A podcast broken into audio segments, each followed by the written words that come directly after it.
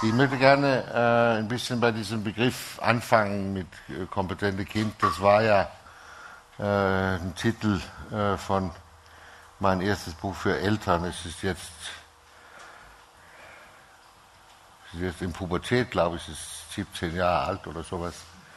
Ähm, und ähm, Hintergrund ist ganz kurz gesagt, dass äh, wir haben ja damals, meine Kollegen und, und ich, äh, fast 25 Jahre mit Familien gearbeitet, als Familientherapeuten und Berater und so weiter.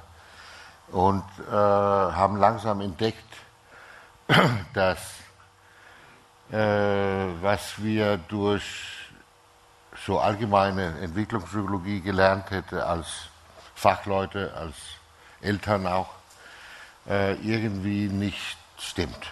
Äh, und ähm, das ist nicht so merkwürdig, weil die, äh, die Menschen, die Forscher und so weiter, die äh, den damaligen Entwicklungspsychologie formuliert haben, äh, haben nicht Kinder mit ihren Eltern gesehen, kaum Kinder mit Erwachsenen zusammen.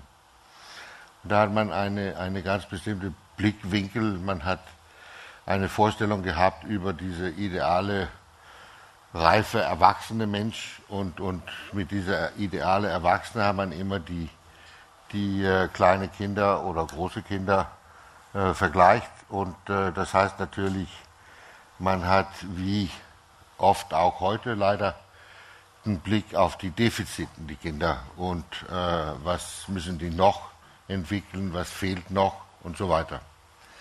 Äh, dann, als wir die Kinder beobachten dürfen und, und auch mit den Kindern reden dürfen in Beziehung mit ihren Eltern, später auch mit Erziehern und Kinderpsychologen und so weiter, haben wir was ganz anderes gesehen.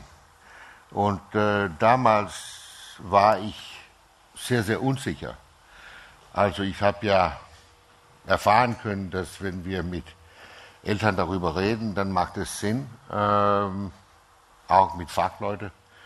Äh, aber äh, so auch ein Buch zu schreiben war ein bisschen gefährlich, weil es gab eigentlich überhaupt keine Unterstützung damals im, für die offizielle akademische Forschung. Das kam ganz, ganz schnell nachher. Äh, besonders aus der Schweiz eigentlich, ein Amerikaner. Äh, und ähm, da hat man einen neuen Blickwinkel gewählt, das heißt eine neue Paradigma, wo man sagt, wir wollen jetzt die Kinder beobachten in Beziehung. Vor allem mit, in Beziehung, die Babys in Beziehung mit Müttern. Später kamen auch Väter auf die Bühne, äh, und da hat man neue Technologie gehabt. Das heißt, äh, man konnte alles dokumentieren, man konnte alles filmen, man konnte alt, alle so Splitsekunden festhalten und sagen, was passiert hier, was ist hier los. Äh, und hat äh, eigentlich genau dieselbe Beobachtung gemacht als wir. Seitdem äh, ist auch äh, als die wichtigsten, glaube ich, die Hirnforscher gekommen und hat festgestellt, dass äh, genau so ist es.